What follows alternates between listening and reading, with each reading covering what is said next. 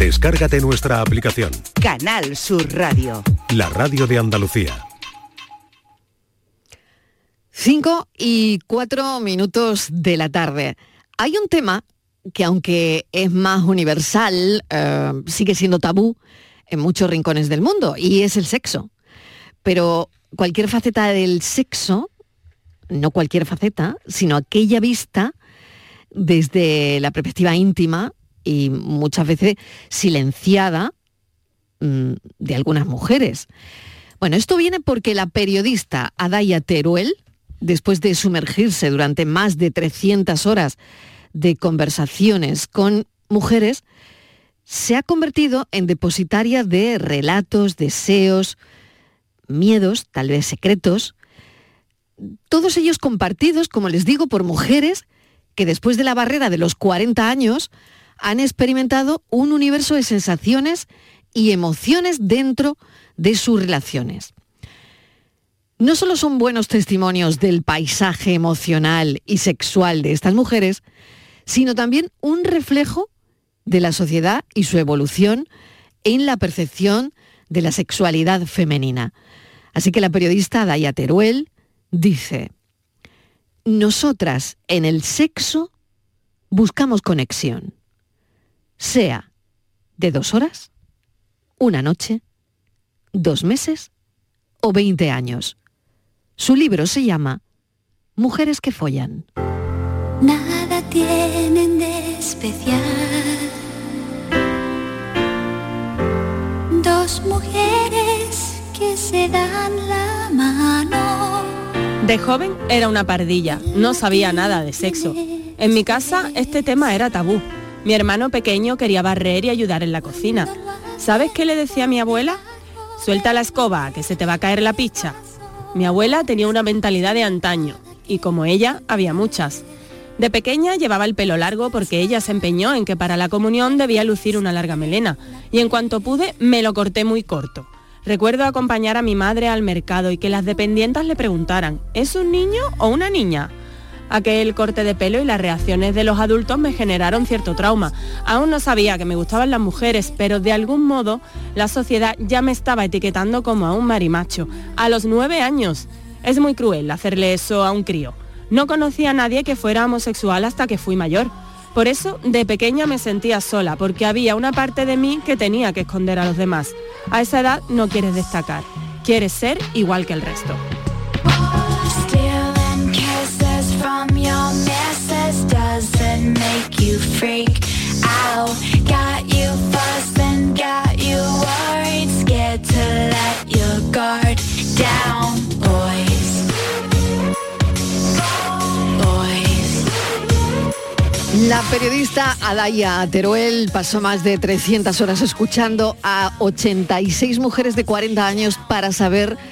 cómo vivieron y viven las relaciones. Vamos a preguntarle lo que se encontró. Bienvenida al programa, gracias por acompañarnos, Adaya. Hola, buenas tardes, muchas gracias a vosotros por invitarme. Bueno, ¿qué te encontraste? Uy, me encontré de todo. Imagínate, 86 mujeres, muchas cosas, muchas cosas. La verdad es que mm, vi que había una necesidad de compartir y no quiero decir de hablar, ¿eh? de que la gente sepa lo tuyo, ni de alardear, sino de, compartir. Me dio la sensación de que a veces las mujeres podemos hablar más cuando somos jóvenes, de cuando estamos empezando, de tú cómo lo haces, cómo lo haces, ¿no? ¿Qué has sentido? O quizá cuando nos separamos, ¿no? Muchas separadas que vuelven al ruedo también y empiezan a compartir esos ligues muchas mujeres ya de mi edad que están en relación pues ya estable o duradera se cortan más a la hora de hablar de sus parejas. Yo no sé si es también el pudor, eh, bueno, como nos han enseñado a lo largo de tantos años, ¿no? De, que el sexo no era bueno, no era buena para nosotras, ¿no? Estaba por un lado la madre y la mujer casada, ¿no? Al otro la mujer de la calle. Entonces, eh, compartir experiencias yo veo que, que, había como una necesidad, ¿no? Y de, de contarle a la otra y a veces también de sacarte como una parte de vergüenza, de, culpa de ver que no eres un bicho raro, vaya. Adaya, este libro, como tú bien dices, eh, bueno, podías haber escrito de cualquier otra cosa, haber hecho cualquier investigación, pero eh, has decidido hacerlo sobre el sexo, eh, y sobre las mujeres, ¿no? Em, Bueno, claro, claro. esto nos interpela a todas al final. Bueno, a, Claro, a todas y a todos. Sí, sí, porque yo creo que es un libro también para los hombres, ¿eh? Mi, Claro. marido dice que es un, es un manual para los hombres, dice él. Pero yo lo hice para las mujeres porque yo soy mujer. Y lo hice para las del 40 porque yo tengo 40. Y lo hice sobre sexo porque, porque a mí me gusta el sexo. Es un tema que me interpela. Y quería saber cómo lo vivían las otras mujeres de mi edad. Y me daba la sensación de que hay mucha literatura erótica donde se narran relaciones sexuales que es pura ficción. Y luego ahora que gracias a Dios la sexualidad femenina está más de moda y en boca de todos, hay mucho experto y experta también hablando del tema, pero desde la teoría. Sexólogas, antropólogas, filósofas, psicólogas. Y yo quería simplemente hablar con mi vecina, con mi compañera de trabajo, ¿no? Sin, hablemos de verdad, ¿qué pasa? Oye, oye, pues ah, hay una que te cuenta, mira, estoy con mi pareja y cuando suda me molesta, ¿no? Que me caiga la gota de sudor y podernos reír. es que es verdad. Es curioso, pero es verdad. Oye, sí, sí, ¿no? Claro, Eh, o, o a veces, ¿no? Hablando de una pues que tenía un poco de sobrepeso, ¿no? Y me decía, oye, es que yo según qué posturas no puedo, porque es que me dan rampas en las piernas. o sea, el sexo también, si lo miras con humor, es muy divertido. ¿No? Entonces poder compartir lo que nos gusta y lo que no y sacarnos un poco toda esta vergüenza y toda esta culpa que arrastramos de tantos años, sobre todo las mujeres de, mi generación, ¿no? Y bueno, no sé, de, de allí salió el libro, ¿no? De esta necesidad de, de hablar con las demás mujeres sobre una cosa que a mí en mi matrimonio también pues me estaba como, estábamos probando cosas nuevas, estábamos descubriendo nuevos caminos y no tenía un interlocutor, ¿no? Con quien hablar de estos temas y pensé, ¿cómo lo viven las demás mujeres? Y mira, Qué interesante, ¿no? O sea que parte también de una experiencia propia, vaya, ¿no? totalmente, sí, sí, Mm, o sea, vale, aparte bien, bien. interés personal. Claro, o porque sea, una eh, que empieza a descubrir cosas, como tú dices, ¿no? Mm, Descubriendo nuevos caminos, como decías, ¿no? Y Sí. em, una se cuestiona y piensa, Claro. Oye, ¿tengo un problema? O, Exacto, o no lo sí, sé, sí. o- o soy un poco de aquella Suel- manera. suelta, soy un suelta, poco suelta, un poco ¿no? suelta. Estoy un poco pervertida yo, no sé. Yo sí te quería No, a ver, preguntar a a, ver. Daya porque el bueno soy soy Borja Rodríguez, por cierto, Sexólogo y sexólogo psicólogo. porque y te quería dar la enhorabuena por el libro porque creo que por fin existe el libro que habla a las mujeres como si estuviesen sentadas hablando, no como tú decías muy bien Adaya de pues el típico libro de experto o experta que habla desde la teoría o 50 sombras de Grey. Entonces, claro, por fin hay un libro que habla del tú a tú y de la naturalidad. Y yo te quería preguntar porque has nombrado antes el tema de, de la vergüenza y de la culpa, Sí. si te, han te ha costado trabajo tanto encontrarlas como que se hablan, se abran a hablar contigo Ujú. estas 86 mujeres, porque es verdad que, Pues mira. que trabajamos desde ese punto de la culpa, de Sí. la vergüenza. Sí, sí, sí. Ha, ha sido curioso porque te comentaré como dos aspectos, ¿no? Mm. Por un lado, me ha sido muy fácil encontrar mujeres, pero, pero de una manera eh, se, se creó una bola de nieve. O sea, yo, yo, yo, no, de verdad, empecé con mis amigas y mis, porque son la gente que tienes conocida alrededor. Y cada amiga que entrevistaba me daba el contacto de dos o tres más. Qué bueno. Como las, entre- como las entrevistadas salían tan contentas, ellas mismas me iban haciendo la producción y pasándome el contacto. Me llegaban mensajes al móvil de chicas que no conocía. Oye, me he enterado que estás haciendo este proyecto. Quiero participar. Una me dio un papel en un restaurante. O sea, yo estaba comentándole el proyecto a un colega periodista. La chica de la mujer de al lado, que me estaba escuchando sin yo saberlo, me entregó un papel con su número de teléfono. Qué Ay, qué bueno, qué bueno. bueno eso, Eh, eh, ¿eh? no, re- realmente, por eso digo, las, las mujeres tenían esta necesidad de compartir y hubo un momento en que tuve que poner el fin, porque es que si no, no hubiera parado y dije, es que no puedo ponerlas a las 86 en el libro, de hecho salen 28, o sea, ya me costó, ¿no? Eh, Esto por un lado, en cuanto si me, ha, si me ha costado encontrarlas, pues no, no me ha costado nada. Y cuando estaba aquí, y, y no quiero usur- usurpar tu profesión ni mucho menos, pero, pero a veces me sentía un poco terapeuta, psicóloga, sexóloga, porque no sabía si era periodista o era como no, era como que aprovechaban este entorno seguro de confidencia, anónimo, sin juicio, no sé, para volcarme como fantasías, miedos, inseguridades, traumas que incluso hay cosas por las que yo me vi también superada, ¿no? De qué hago yo ahora con esta experiencia que me está contando esta persona tan traumática que yo no esperaba encontrar. Claro, porque, además en el, en el, libro no hay solo, como tú muy bien decías, no hay solo sexo, sino que también hablas de, o, ellas hablan de relaciones tóxicas, de abuso. Es decir, que es un libro en el que se habla de todo el espectro de experiencias de la sexualidad femenina en este caso. Claro, es que sale la educación de tus padres, sale el tema del feminismo, sale cómo nos relacionamos las mujeres con, nuestra, con nuestro propio cuerpo, el tema de la religión que hemos hablado, de la culpa, de las relaciones tóxicas, del amor romántico. Mm. Quiero decir, el sexo es un poco el hilo conductor y el pretexto, ¿no? Pero habla de muchas más cosas, o sea, en realidad no es un libro erótico, aunque te encuentres a una mujer que te cuente pues el squirting o una escena con su amo porque ella es sumisa, pero no es un libro erótico en ese sentido, es un libro de testimonios reales, ¿no? De chicas que te están contando cómo les han ido sus relaciones y algunas han ido muy bien, pero es que hay mujeres a las que les, les ha ido muy mal. Adaya, Ah, sí, hola, buenas tardes. Yo estoy la tercera pata que faltaba, Te quería, estoy aquí muy atenta escuchándote y tengo una enorme curiosidad de todas las que has entrevistado, todas eh, conocen eh, el orgasmo con su pareja, todas lo han conocido. Mira, el tema del orgasmo eh, es, bueno, es que eso es como para dar de comer aparte, ¿no? Eh, hay una de las chicas que todavía a día de hoy, con cuarenta y pico, no ha tenido un orgasmo en su vida. la mayoría ahora con cuarenta y pico sí que tienen orgasmos, pero muchas perdieron la virginidad 15, 16, 17, 18 y tuvieron el primer orgasmo 25, 26, 27, muchos años manteniendo relaciones sexuales sin llegar al clímax. ¿no? Y ellas fingiendo, fingiendo para que acabe pronto, fingiendo para no herir el ego de la pareja, pero en ningún momento la pareja se ha planteado o se ha cuestionado, oye, tú no has terminado, ¿no? ¿O qué, o qué pasa aquí? Y luego hay una que, me, me, me, ah, creó una tristeza enorme, ¿no? Porque era una mujer casada que esto me ha costado encontrar casadas que quisieran hablar de su vida sexual, respondiendo, perdón, a la pregunta anterior. Son, las que más me ha costado encontrar. Las solteras y las divorciadas, mm, he encontrado muchísimas, casadas más. Esta mujer casada que se acaba de divorciar me dijo, estuve años eh, con mi marido cuando teníamos relaciones sexuales pensando, acaba de una puta vez, joder.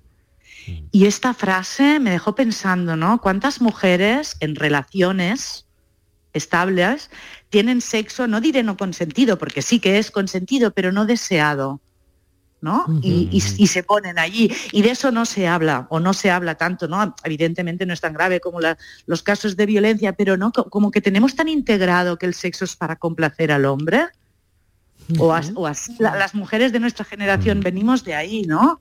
Y entonces tener que, que, oye, que podemos decir que no, que hoy no me apetece, ¿no? O sea, o a veces, ¿no? Estar con un chico, estas me lo han comentado varias, que estás ligando, que sí, pero que bueno, que eso, eso no quiere decir que me quiere ir a la cama contigo y luego el chico se molesta, ¿no? y, te ves ahí como, y pienso, tendríamos que aprender todavía más, ¿no? A decir, bueno, oye, nos estamos conociendo, estamos bien, pero hoy no me quiero ir a la cama contigo y no me siento obligada, ¿no?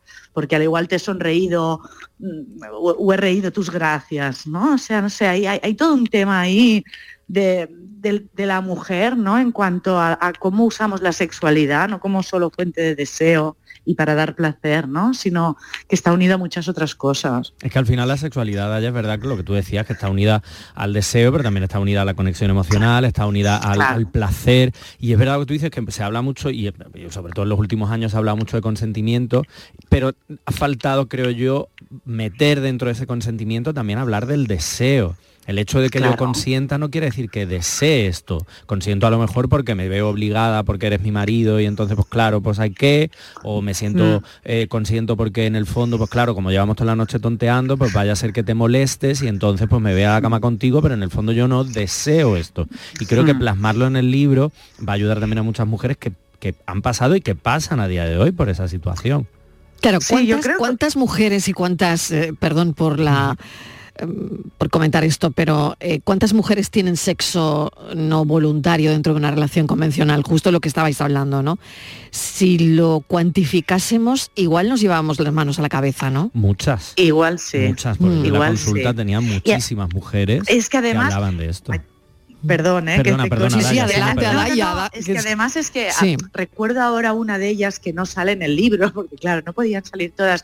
Y esta mujer quería a su marido, o sea, hablaba bien de su marido, no es que dijera, no me atraen, pero ella decía, bueno, pero yo a veces me pongo, aunque no tenga ganas, aunque no llegue, lo hago por él, ¿no? Bueno, es un buen padre, es un buen marido. Y, y a mí me horrorizaba igual, ¿no? Porque digo, ¿por, por qué no nos sentamos a hablar con sinceridad? Quiero decir, al igual tiene él una necesidad que tú no tienes, al igual hay otras maneras. Quiero decir, ¿no? Que a veces nos estancamos también en, no, porque es mi marido, es una relación monógama, eh, yo, pero yo no quiero, pero me pongo, no sé, es como una cosa, ¿no? De, que, que- que también me hace plantearme un poco esto de, ¿Hasta qué punto vamos todos con el piloto automático de cómo tienen que ser las relaciones a nivel afectivo y a nivel sexual, ¿no? Sin realmente haber hecho un como un planteamiento, decir, ¿qué quiero yo? ¿Y qué quiero yo con mi pareja? ¿no? Y hablemos y pongamos sobre la mesa. ¿no? Entonces, hay otras opciones también, quiero decir. No, al igual él, él- él- puede mm, satisfacerlo por, por su cuenta, ¿no? Estando ella al corriente y los dos están contentos y ella no se tiene que poner y él no tiene que engañarle o estar frustrado, porque es al final es una cosa desagradable para ambos. Mm. Porque uno insatisfecho y el otro haciendo algo que en realidad no le apetece. Y luego hay una cosa también que, que- que va relacionada con lo que estabas hablando, Adaya, que es cómo a las mujeres tampoco se os ha enseñado a decir, ya no solo decir que no, sino a decir, oye, mira, es que a mí lo que me estás haciendo ahora mismo, pues así no es. Mi cuerpo funciona de esta forma, mi, mi clítoris Eso, está eso así. también te lo has encontrado, Adaya. Claro. Mira, mira, no, es que hay muchas mujeres que todavía tienen vergüenza de decir lo que les gusta. Mm. Y esto viene de un tema, sobre todo en mi generación, es educacional. O sea, es que ya nosotras por- no podíamos mostrarnos como seres con mucho deseo, porque si no ya nos tildaban de guarras. Quiero decir, ¿no? Si tenías una relación sexual tenía que ser con el novio, porque si no también eras una guarra. Eh, podía haber penetración, pero uy, que no se la chuparas, porque eras una guarra. Entonces todo esto todavía lo llevamos muy eh, adentro, ¿no? Y hay muchas mujeres a día de hoy que me han confesado que no se atreven. Mira, ahora mismo me viene a la cabeza dos. Una chica que me decía que su marido, a su pareja, le gustaba ser más el sumiso, y ella me decía, es que a mí también me gusta ser la sumisa, dos sumisos no pueden ser. Digo, pero se lo has dicho. claro, pero se lo has dicho y dice, no, claro, me da vergüenza, no me atrevo. Claro, empecemos por ahí y entonces cada día jugáis a un juego distinto. Y hubo otra chica que me acuerdo que me dijo, "Oh, me encantaría ver, es una de mis fantasías, ver a mi marido haciéndoselo con otra mujer es una fantasía muy común entre los hombres. Hay pocas mujeres, pero ella en cuestión tenía esta fantasía. Y yo le dije, ¿se lo has comentado a tu marido? Es que al igual él se pone como una moto. Y no hace falta ni hacerlo, simplemente jugar a la fantasía ya puede ser muy excitante después de tantos años de matrimonio y de conocerse. Y me dijo, no, tengo miedo de que me juzgue, de que se lo tome mal. Pero llevaban 10 años o 12 casados, tenían una hipoteca, una casa preciosa, dos niños y no se atrevía ella a decirle realmente, esto me pone. Bueno, es curioso, Claro, ¿no? sí. Eh, yo aquí pongo otra palabra, a ver qué pensáis, Estíbaliz Borja y Adaya, conexión. Total. ¿Falta conexión? ¿Nos falta conexión? Yo hay un punto en el que más que una, a lo mejor una falta de conexión, nos falta esa falta de, de libertad y de naturalidad de hablar de nuestros deseos, de Pero claro, porque no fobias, conectas, no, no- filias. no has conectado en ese momento, ¿no? Yo es que creo que más que conectar con la otra persona, no hemos conectado con nosotros mismos. Y en el caso Puede de las mujeres, también, es una totalmente, totalmente. mucho más, Mm. eh, mucho o mucho menos profunda, porque eh, co- comentando lo que co- comentábamos, hablábamos hace un minuto, que no a vosotras no se, hace- no se os ha educado en el placer, o sea, tenéis un órgano dedicado única y exclusivamente al placer que se llama clítoris y no lo usáis, no sabéis dónde está, porque la masturbación femenina a día de hoy, yo que trabajo con tantas adolescentes, se sigue viendo como algo negativo y como decía Daya, se sigue viendo como algo de eres una guarra y eso se- lo sigo viendo en los centros educativos a día de hoy. Lo, que, lo único que estás haciendo con eso es explorar tu cuerpo, conocerlo para tener la libertad de decirle a la persona que tienes enfrente, oye, pues mira, pues esto me apetece, no me apetece, quiero, no quiero, voy por aquí, voy por allí, y tener la libertad de poder decirlo, conectando con esa persona. Yo quería hacer otro apunte ya en, referencia a las mujeres de mi generación, que son las protagonistas de, mi libro. Había muchas solteras y separadas que estaban hablando de las aplicaciones tipo Tinder, ¿no? Entonces, claro. Ah, mira, este es otro argumento interesante en todo esto. Mm. Ellas me decían, claro, te vuelves al ruedo, no es, no, yo no he sido nunca de ligar de esta manera, pero pues eh, no hay otra opción, pues te metes ahí. Claro, entonces tienen experiencias muy desagradables y me dice, mm. claro, es tan fácil ligar que al final se hace difícil, porque te conviertes en un cromo, porque la pantalla deslizante siempre para un lado, para un lado, esperando encontrar a alguien mejor, ¿no? Mm. Y dice, no se trata de encontrar a alguien mejor, se trata de encontrar a alguien que se adapte a ti o tú te adaptes a él, que conectes. Y hay una cuestión de piel, de química, de llámale X, que eso es totalmente irracional también, ¿no? Entonces pierdes mucho tiempo con las aplicaciones hablando y al final hasta que tú no estás cara a cara con esa persona, no sientes si hay eso. Y, vamos en, unos tiempos tan rápidos, todo tiene que ser ya, es el fast food del sexo y del amor, ¿no? Claro. Y entonces eso no te permite conectar con los demás, o es más difícil, mm. ¿no? Y yo quería apuntar otra cosita. Eh, no sé, el ir cumpliendo años, ¿puede ser un argumento que a veces sirve para eh, autoconvencerte de que el sexo pasa ya a un segundo o tercer plano en tu vida? Claro, pero no creo que sea un argumento para convencerte. Es que yo creo que hay todo tipo de personas. Hay personas más sexuales y hay personas que lo son menos. Evidentemente, cuando somos jóvenes todos tenemos las hormonas más revolucionadas, pero no es lo único en la vida. Yo creo que al final de lo que se trata es que con tu pareja vayas a la par porque si para mí el sexo no es muy importante y para mi pareja tampoco, el amor no se basa solo en el sexo, el amor es amor y la relación, o sea, hay muchos otros aspectos, ¿no? Pero sí que es verdad que hay algunas mujeres que se van decepcionando, van teniendo relaciones, me acuerdo ahora de una chica del libro con 47, 48 que me decía, mira, yo ya es que he tenido tantas citas fallidas, tantos hombres que me han decepcionado, es que yo no siento ni deseo y para una vez que tal, pues oye, me toco ¿sabes? Y tengo suficiente. Y me ahorro tener que estar con un tío, una conversación insulsa, eh, ¿sabes? Tener que hacer cosas o luego decepcionarme. Pero también cada etapa de, de la vida tiene, tiene lo suyo, ¿no? Es normal que no vamos a querer siempre lo mismo, pienso yo. Y, al final es evolución, no es lo mismo el deseo sexual, ya no solo en, diferentes personas, sino en la misma persona, no es lo mismo a los 20, a los 18, que tenga más estrés o menos. Yo también te quería preguntar a Daya, ¿cómo, cómo, al escuchar a estas 86 mujeres, ¿cómo crees que ha afectado o qué influencia ha podido tener la pornografía en las mujeres entre 40 y 50 años? Es muy interesante esta pregunta, Borja, mucho. Mira, Mm, te voy a dar una respuesta y me cuesta porque, claro, yo no soy una experta en sexología, soy periodista, pero sí que te puedo decir una cosa, ¿no? Que había varias chicas, bastantes, que aumentándome sus fantasías, eran fantasías un poco donde entraba pues el tema de la violencia, ¿no? Mm. Eh, y ellas todas me decían, oye, mira, yo soy feminista, eh, lo dejaban clarísimo, evidentemente no quiero que esto me pase en la vida, ni por asomo, pero es una fantasía y como fantasía me la permito y oye, soy libre. Me parece evidentemente, estoy de acuerdo que cada uno fantasee con lo que quiera, no seré yo la que va a juzgar, pero ¿hasta qué punto esto no es consecuencia del porno que consumimos, porque el porno lo consumimos hombres y mujeres y al final estamos expuestos a todas estas imágenes, ¿no? Eh, no creo que hace 50 años, 60 años las mujeres fantaseaban con una violación grupal. ¿no? Con, estas, estas imágenes donde se las coge del cuello, de asfixia, o sea, hay mucha violencia en la mujer en el porno. Y entonces hay una de las entrevistas que me lo dijo, ¿no? ¿Hasta qué punto, ¿no? Esto no es consecuencia del porno que consumimos, que es un porno muy orientado al, varón y donde la mujer siempre está como sometida, ¿no? Y al final a nosotras mismas nos acaba hasta excitando. Ahí hay una cosa que debería estudiarse, ¿no? No me atrevería a responder, pero, pero creo que es, un, es un gran tema mm. analizar. Sin duda que lo es. Te agradecemos muchísimo y doy a tu tiempo porque, bueno, creo que al final todo esto es educación sexual. Pues y en las mujeres de nuestra generación, pues hay cosas que aclarar y mucho, e incluso Borja en generaciones bueno, con las que Sí. tú mm, charlas cada día, ¿no? Gracias, Idoia. Mucha suerte con el libro. Ha sido un placer Muchas tenerte gracias. en el programa. Adaya Teruel, gracias. Gracias. Gracias. Chao. Adiós. Necesitas descansar ahora, dímelo ya.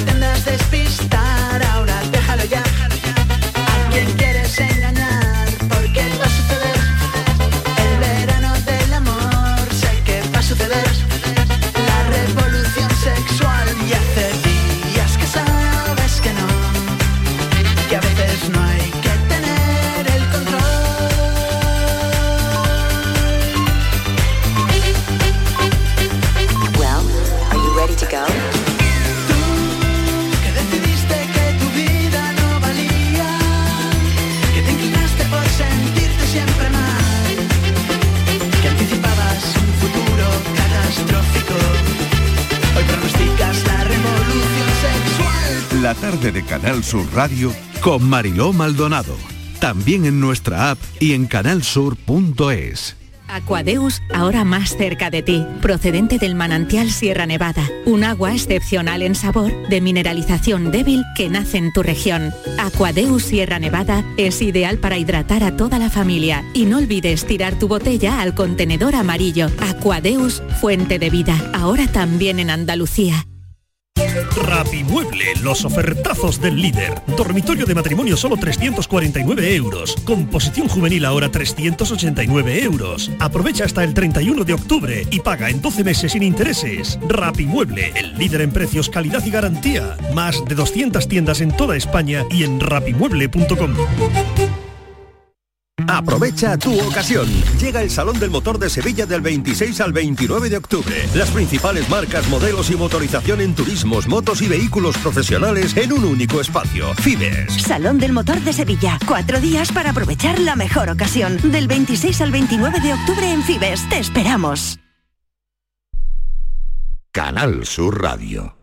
Bienvenidos a Sacaba. Mil metros de electrodomésticos con primeras marcas. Grupos Whirlpool, Bosch y Electrolux. Frigoríficos, lavadoras, hornos, vitros. ¿Quieres más? Aires acondicionados, aspiradoras, pequeños electrodomésticos. Y financiamos en 12 o 20 meses sin intereses solo tú y Sacaba. Tu tienda de electrodomésticos en el Polígono Store en calle nivel 23. Ven a ver nuestra exposición y sus 25 años de experiencia. Sacaba.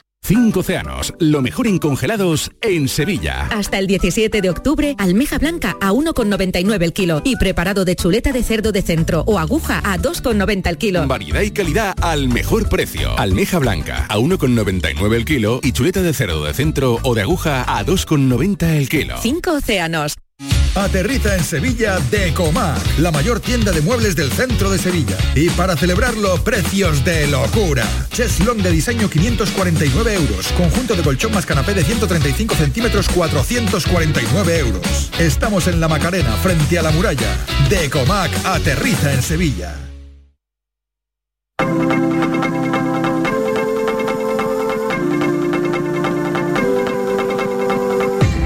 La tarde de Canal Sur Radio con Mariló Maldonado. Que ahora solo te puedo escribir. 5 y 33 minutos de la tarde y con Estíbaliz Martínez, que también sigue con nosotros, y con Borja Rodríguez, porque vamos a hablar de la primera asociación de afectados que se ha creado, afectados por timadores del amor. Las estafas ya no son solo económicas, también son sentimentales. Cada vez hay más casos de personas afectadas por fraudes emocionales y las tácticas de estos timadores del amor, Estivaliz, cada vez son más complejas y más sofisticadas. Sí, Marilo, eh, son farsantes que atacan directamente al corazón, son como un, un gran virus, como una bacteria y en muchísimos casos pues lo que hacen es quitar eh, bastante dinero a, las víctimas. La víctima es normalmente es una mujer, por lo menos lo que conocemos, ¿no? lo que va saliendo a la luz, que pasa por un momento difícil y que contacta a través de, normalmente a través de alguna aplicación con un hombre, que este hombre utiliza todas las artimañas para que esta víctima, esta mujer que pasa por un momento difícil, vulnerable, caiga en sus redes. Ellas se enamoran, Mariló, se enamoran locamente y en- es ellos, es ese momento cuando ellos aprovechan para estafarlas y, quitarles, pues eso, lo que persiguen, ¿no? miles y miles de euros. Ellos son los estafadores, eh, aparecen como personas carismáticas, eh, por supuesto no tienen ningún tipo de escrúpulo y utilizan cualquier método para conseguir enriquecerse, ¿no? Eso en- fíjate que es curioso porque he estado viendo, dice que son muy buenos psicólogos, ellos, los estafadores, y que empatizan muy bien con, con las víctimas. Fíjate, desde el año 19 2017 esta, este tipo de estafas ha aumentado considerablemente en, en nuestro país. Es muy, muy preocupante, Marilo, y creo que es muy importante esta asociación porque estoy segura que hay muchas personas estafadas que viven en silencio todo esto, por, por vergüenza, por, no sé, quizá por, Por culpa por también. culpa, Culpa también, que y lo viven en vuelve, que silencio. vuelve La el asunto de la Imagínate culpa. Cuando claro. mezclas, imagínate cuando mezclas eh, ese desamor, ese desengaño, ese dolor con la estafa, o sea, que encima te han vaciado la cuenta, o sea, imagínate esa, esa mezcla, eso es algo explosivo que es difícil superarlo. Yo no sé si de ahí te quedan secuelas. Desde luego. Vamos a charlar con Blanca Frías, presidenta de la Asociación de Afectadas, en este caso por estafas emocionales.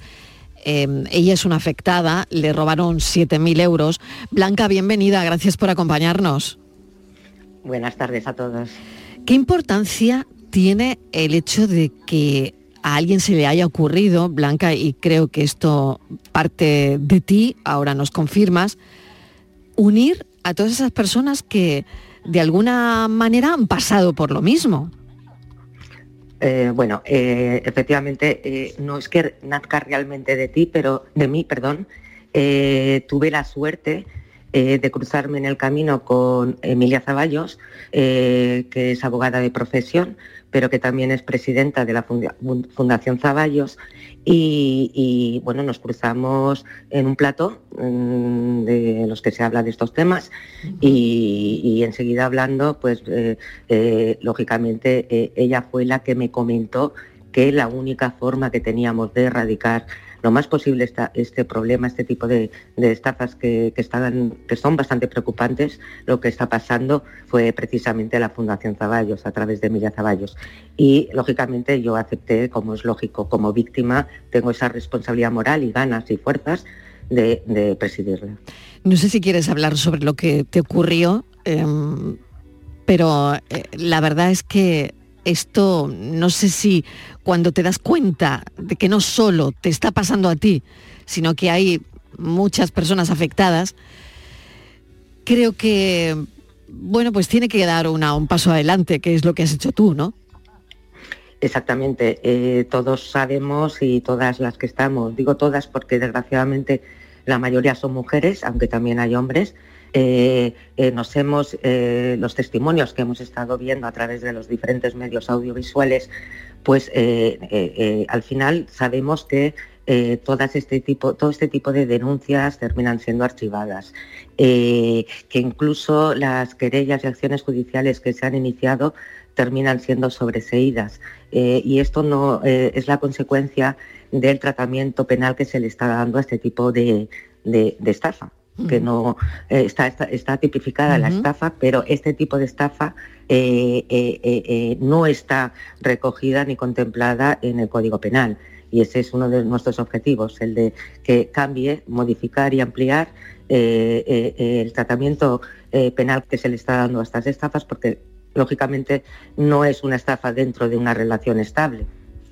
Claro, no, en claro, absoluto. claro. Eh, Son estafas, eh, ya digo que no es lo mismo eh, tener una relación estable de pareja y que tu pareja, de hecho, o tu marido y tal, te estafe, a que un- una persona lo que haga es fingir que existe un amor, una relación eso amorosa, es, eso es. conseguir completamente tu, tu eh, confianza y una vez que la ha, ganado conseguir su objetivo. que Claro, es porque la intención todo el dinero. blanca estaba desde el principio, que es lo que es lo que debe recoger esa figura penal. Eh, iba a lo que iba esta persona. Desde el principio iba a estafarte. no Exacto, es que probablemente se le ha ocurrido eh, en la relación o durante la relación, sino que está claro que la persona iba a lo que iba. Coméntanos tu Iba caso. ¿cómo, ¿cómo fue tu caso? Quiero, antes de comentar mi caso, hacer una puntualización, eh, porque en la entrada habéis comentado que somos normalmente personas, que es, eh, es cierto que estamos pasando un momento vulnerable, que es cierto, pero no somos nosotros los que nos ponemos en contacto con estos estafadores. Suele ser, el- es el estafador el que se pone en contacto con, con nosotros. Precisamente por esa habilidad de psicólogo que habéis marcado y habéis señalado, ellos ya se han encargado de, de hacer su trabajo de campo que luego verifican eh, con las primeras conversaciones que mantienen con su víctima. Fíjate que es importante, es el matiz que nos está dando Blanca ahora mismo. O sea, ella es captada, como quien dice. ¿Eh? Al final, es así. claro, claro que es así. Adelante, Sí, Blanca. Blanca, una cosita, sí, una cosita sobre lo que estás Mm. Dime. contando que es muy importante. Dice, ellos mm, dan con nosotros, ellos nos captan. Claro, ¿Y claro. cómo? O sea, ¿cómo acceden a vosotros? ¿Cómo saben ellos que pasáis por un momento malo y a través, cómo llegan? ¿A través de, de Instagram, Bueno, de Facebook? ¿Cómo? ¿Cómo lo saben? Es muy sencillo, es que no nos damos cuenta, pero a través de esos canales cada uno de nosotros estamos reflejando esas situaciones con nuestras fotos, con nuestros viajes, eh, en nuestro propio perfil. Si, te- si estás en una página eh, de contactos, pues casi te, estás, te están haciendo, o sea, tienes que meter todos los datos posibles. Si lo que tú buscas es una relación de pareja, una relación de amistad, los cuelgas de una forma muy, eh, muy real. Eh, que, los otro- que otros aprovechan pues, para hacer un perfil de ti, la edad, el estado civil, eh, ellos ya, eh, digamos, eh, te meten en un, en un saco y ellos ya se encargarán de saber si pueden manejarte, manipularte y cuál es tu mm, grado de vulnerabilidad. Y al final, es lo que decís, son tan carismáticos, tienen tanta verborrea y al final esa, esa falta de escrúpulos y, y esa capacidad que tienen de psicoanálisis, eh, lo que consiguen es eh, eh, convertirse en esa persona que tú quieres ver, en escuchar lo que tú quieres oír, que ellos te lo van a decir.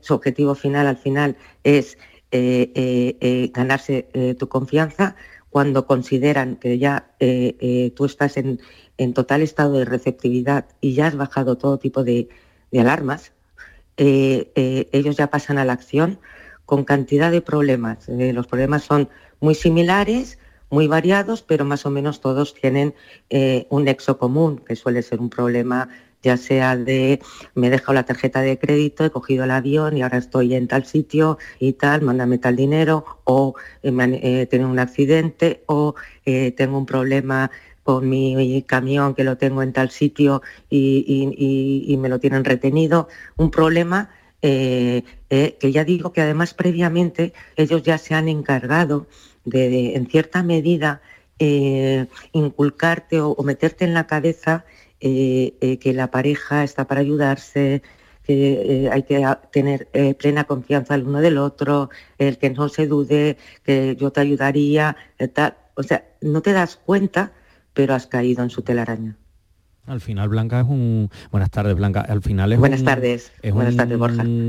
Como el, el- el arte de hacer creer lo que no es que al final es lo que estas personas están haciendo con, con vosotras, llevaros a unos niveles de, de eres, por lo que estás contando, ¿no? De, de yo lo haría por ti, de es que la relación tiene que estar basada en la confianza, en el cariño, en que eh, tenemos que ser el uno para el otro. Al final es un chantaje emocional muy, muy bien ejecutado y muy bien llevado al extremo. Claro, ellos ya, ya se van perfeccionando con, con, los años y, y- dejan de cometer errores si los han cometido alguna vez. Pero yo más que hablar de, de- cómo los estafadores, eh, eh, o poner el foco en el estafador, yo sí que lo, lo- lo que lo querría poner en, en- las víctimas. Precisamente habéis hablado de eh, esos estados de soledad, de vulnerabilidad, que incluso después de la pandemia eh, eh, eh, este tipo de, de, mm, redes sociales, páginas, pues se han visto todavía mm, proliferar con más eh, celeridad este tipo de estafas por el hecho de que uno no podía salir a la calle a, a socializar eh, y eh, es fácil el engaño producirlo cuando uno no está viendo cara a cara a la otra persona. Esa información, cuando tú conoces a una persona, quieras que no, aunque no te lo diga, estás viendo muchas cosas que no te dice. Eso, eso en, un- en, eh, el, que, el que quiere engañar eh, va a hacer todo lo posible y tiene todas las herramientas a su, a su alcance para hacerlo. De tal manera que eh, lo que consiguen ellos es, en sus cuatro pa- eh, etapas, su objetivo.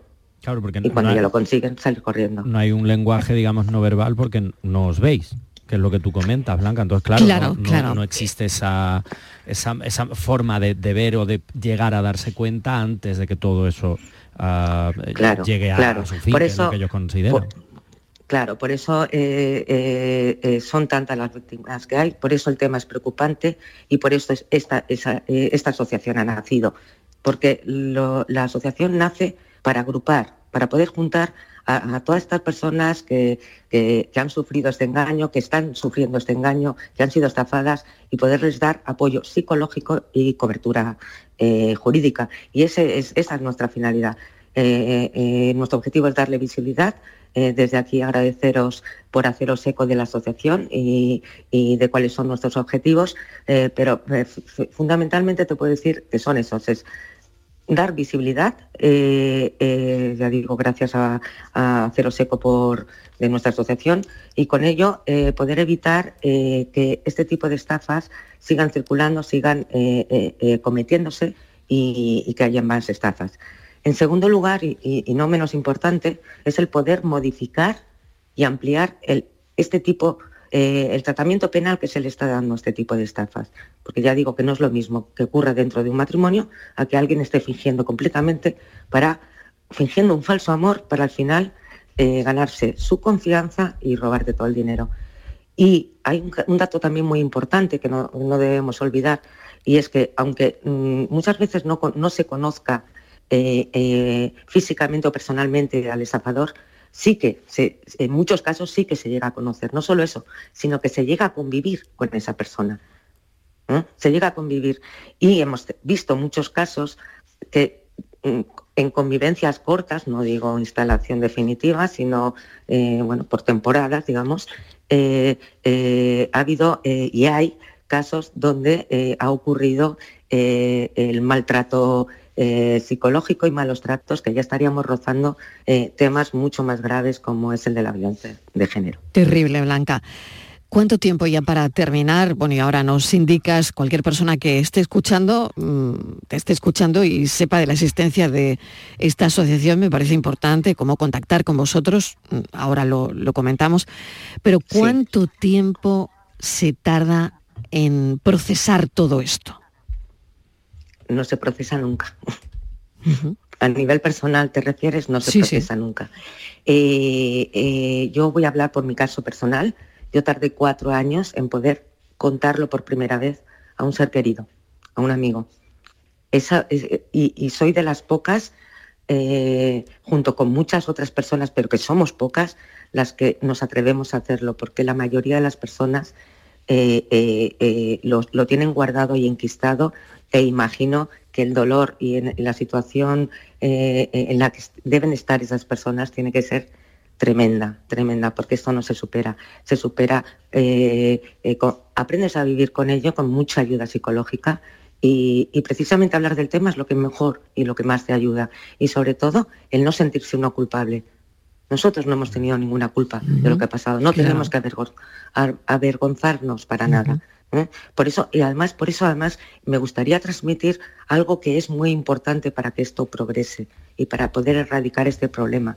Y es que, eh, que la gente se anime, que las víctimas se animen, que nos agrupemos, que nos agrupemos, porque hoy por hoy ya digo que todas eh, las denuncias individuales se están archivando, porque cualquier querella que se inicie es sobreseída y eh, el hecho de que nos podamos juntar víctimas bajo un mismo estafador y hacer grupo nos va a permitir iniciar acciones colectivas donde lógicamente la asociación va a ir de acusación eh, popular donde el testimonio, el testimonio y el caso de uno va a dar fuerza al, al- al del otro y de esta forma pues sí que vamos a conseguir un, un fuerte nexo que va a fortalecer la prueba. Que no se vayan Y de ello- rositas. yo, yo me imagino, Claro, y- eh, y al Blanca, fortalecer, que no se vayan de rositas, porque al final se van con los 7.000 pavos en, en tu caso y de rositas, ¿no?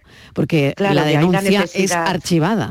Claro. Claro, de ahí, de ahí la necesidad Mm. de eh, eh, ir eh, dirigir acciones. Claro, claro, porque al final tú le has dado el dinero, se supone porque has querido, pero eso no es así. Hay que demostrar No. que eso no es así. Engañó bastante. Blanca Frías, muchísimas gracias, presidenta de la Asociación de Afectadas por Estafa Emocional. Y creo que poniendo esto en internet debe salir ya, eh, bueno, pues el número de teléfono por si hay alguien que quiere contactar con vosotras. Gracias a vosotros por dar apoyo a estas víctimas y dar eco de la asociación. Un saludo. Gracias.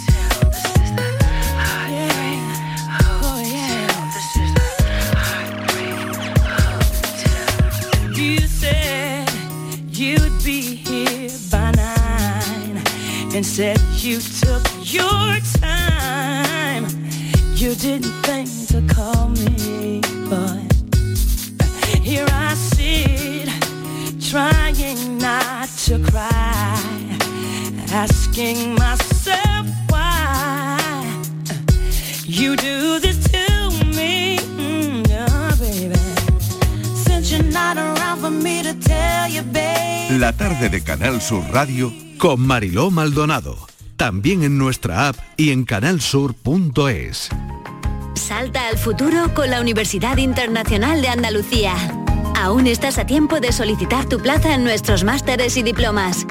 Con títulos en medicina, derecho, enseñanza y mucho más. Infórmate en unia.es. La tarde de Canal Sur Radio con Mariló Maldonado quiere celebrar este 12 de octubre y lo quiere hacer contigo y con la Diputación de Huelva desde el Muelle de las Carabelas en Palos de la Frontera, un enclave histórico, inicio de la gesta de un viaje que cambió la historia. La tarde de Canal Sur Radio con Mariló Maldonado, este jueves desde las 4 de la tarde en el Muelle de las Carabelas, con la colaboración de la Diputación de Huelva.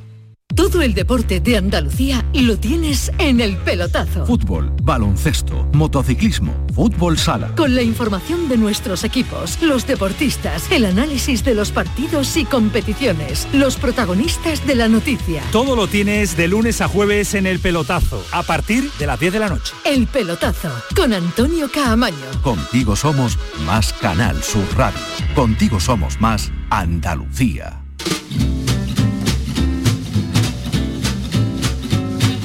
La tarde de Canal Sur Radio con Mariló Maldonado. No me gusta el flirteo, ni me gusta enamorar, porque al fin termina boda, yo no me quiero casar. Que trabajo Ocho minutos y llegamos a las seis en punto de la tarde y seguimos con historias que nos van llegando aquí a la redacción de la tarde de Canal Sur Radio. Esta que tenemos ahora mismo es bastante curiosa, bastante curiosa desde mi punto de vista. Luego habrá que ahondar Martínez en la noticia, que dice así, no duraron ni 24 horas, pareja se divorcia por una broma en su boda. ¿Esto cómo sigue? Pues mira, Marilo, esto sigue que esta chica era una pareja, una chica que tenía un pequeño trauma, porque cuando cumplió 17 años eh, le hicieron una fiesta y su madre pues le hizo la gracia que hemos visto muchas veces de cogerle la cara plom y plantársela en la tarta de cumpleaños. A ella Ujú. aquello pues le sentó bueno muy mal, le supuso pues una especie de, de- de- trauma y lo llevaba muy mal. Y cuando crece, vamos, pasan los años, echa un novio y siempre le contaba que nunca en la vida le hiciera una broma de estas, porque sería capaz de cualquier cosa. Con la tarta. Con la tarta. la tarta en la claro, cara, ¿no? le- ella, claro, el, el ella- tartazo, ¿no? Cla- el tartazo sí, pero no es que te ponen la cara, sino que te hacen, te cogen desde la nuca, hacen plom y te ponen la, la cara. Y te y te ponen la meten cara la tarta. Claro. Entonces Vale. ella había contado su varias veces que jamás en la vida se le ocurriera hacer algo así porque no se lo iba a perdonar y que era capaz de cualquier cosa. Bueno, pues el novio con todas las gracias del mundo, el mismo día de la boda, con la tarta anuncial, se lo hizo. ¿A quién fue- se le ocurre? Se le fue ¿A el quién se le maquillaje, ocurre? la cara, bueno, fatal. Ella cogió, subió a, bueno, donde tenía la habitación, se cambió de ropa, le dejó una nota y le dijo, como dice Borja, ahí te quedas, Mari Carmen. Cogió un, un coche de estos, de un taxi y, y se fue. Y entonces, pues no, ni 24 horas. Y él no lo entiende porque dice que era una broma y que cómo no va a ser capaz de tomar un, de, de recibir una, una broma Bueno, un momento, tipo. ella se lo había dicho muchas veces. Por activa y por pasiva. Por activa y por pasiva. Yo estoy bastante totalmente con claro, ella. ¿no? Yo también lo hubiera dejado. No duraron ni 24 No horas. duraron ni De hecho, 24. Pero, pero había ahí un motivo de fondo, a mí me lo parece. Claro, a Sí, verlo lo tú- hay. De hecho, ella se ha divorciado no por la broma en sí, sino por lo que ella explica es que se ha divorciado porque entiende con esa broma que él no respeta los límites que Totalmente. ella ha puesto. Es, era el límite de la tarta, Que- podía ser, podía haber sido otro, cualquier otro. que nos ¿no? puede parecer muy ridículo, pero bueno, Claro, cada uno tiene sus taritas y sus No, no, no, cosas. es que el tema eh, tema da para importante. mucho, ¿eh? Y me Claro. parece muy importante. Porque además a ella le viene todo esto porque cuando la madre le hizo lo de la tarta, parece ser que se dio un porrazo con algo y tuvo un corte Sí, y tuvo una hemorragia un en la montón, frente. claro, ¿En una serio? hemorragia en la frente, ¿En claro, que serio? esto viene de tal. sí, en serio. Sí, sí, en serio, en serio. Entonces, que cada uno tiene sus mochilas y que cada uno podríamos ir a nuestro mm, terapeuta particular y cu- curarnos ciertas cosas, pero bueno, tampoco entiendo que esto tampoco era nada grave y que ella no creo que le diese más importancia, además de decirle al novio que no se le ocurriera hacer esta chorrada. Sí, claro, porque a lo mejor en, en- en- en la historia de esa pareja eh, habrá salido y ella le contaría, mira lo que me pasó una vez, que mi madre me quiso gastar una broma y, mira, cómo salió. la broma y no sé cuánto, no se te ocurra hacerme nada parecido. Es que hay malas Claro. bromas. Es que no todas las bromas Claro. son graciosas. Hay algunas que son muy malas bromas. Entonces, creo que esto es importante. Sobre ¿no? todo porque ella pone encima de la mesa y lo pone muy claro que ella no quiere ese tipo de bromas porque le sientan mal por el motivo que sea. Y yo creo que a ella que desde aquí y desde fuera nos puede parecer una cosa como muy ridícula, separarte de, de tu marido menos de 24 horas después de casarte por esto. Pero yo creo que hay un trasfondo. hay un ¿sabes, trasfondo no? y yo Que creo es lo que ella dice ella, ¿no? Porque creo que lo ha justificado después, ¿no? Claro, lo explica muy bien con el tema de los límites. Es decir, si yo le estoy diciendo esto, claro. puede ser más o menos una tontería, pero le estoy poniendo un límite muy claro que es no quiero esto, no me lo hagas, por mucho que a ti te pueda parecer ridículo, yo te estoy trazando un límite. Hay que respetar esos límites. Y, y sobre todo, ya no porque sea el día de la boda, sino, o sea, el día de la boda por ser más Inri, pero es que ella ha, trazado un límite muy claro. Claro, es que el, el- el titular es súper llamativo. Claro, el titular es, es brutal, no duraron ni claro. 24 horas, pareja que se divorcia por una broma, pero ah, Qué broma. yo creo Hay que mucha- detrás, qué broma, ¿no? Qué broma. Ella al día Están los límites día siguiente eh, habla con él, con el que entonces era todavía su marido, y le dice que, que, hombre, que le pida disculpas. Dice, pídeme disculpas y tal. Y él dice que no, que no le va a pedir disculpas, Mm. porque lo que no entiende él es como ella no ha aceptado ni ha entendido su broma. Bueno, la cosa que ha acabado en, en el, El divorcio. divorcio. En el Es divorcio. curiosísimo, Borja, yo no sé, es- esto no es común. No, no.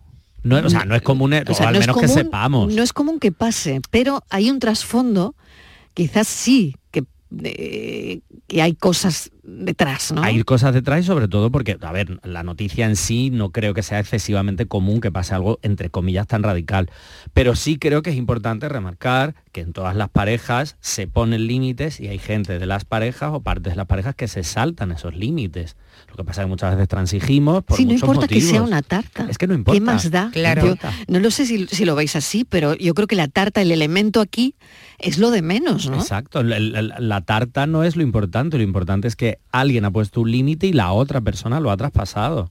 Porque es un límite, tú no pones un límite porque Sí. te apetezca, tú pones un límite en este caso porque te duele esa situación, porque tienes, ya, llamémoslo trauma, llamémoslo, simplemente no me gusta, no me apetece y no me da la gana. Entonces, que alguien se salte ese límite, en el fondo es una, una falta de respeto.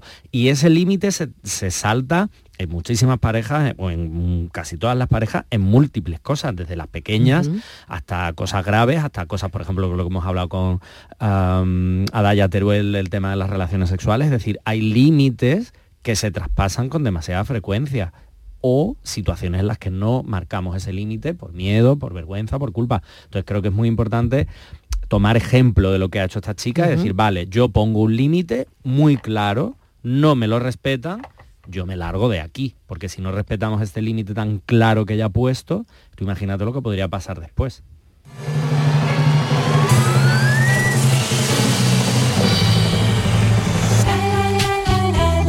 Estamos llegando al final de esta hora y bueno, me ha parecido que de principio a fin ha sido una charla eh, que nos ha dado para mucho hoy Borja Rodríguez y Estíbaliz Martínez. Para reflexionar y para leer. Para pensar mucho.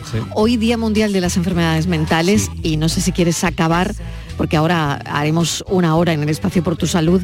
Vamos a dedicarnos en cuerpo y alma a este día durante una hora en, en el programa en la próxima hora, pero no sé si quieres comentar algo. Borja. Sí, que, además lo, quería decir, que hoy es el día eh, por la salud mental, y sí quería dos cosas muy rápidas. Lo primero, empatía por las personas que sufren eh, enfermedades mentales, que no es un capricho, no es una excusa, es una cosa muy real. Y segundo, mayor investigación y sobre todo mayor inversión para ayudar a las personas con problemas de salud mental, que todas las personas podemos pasar por ahí.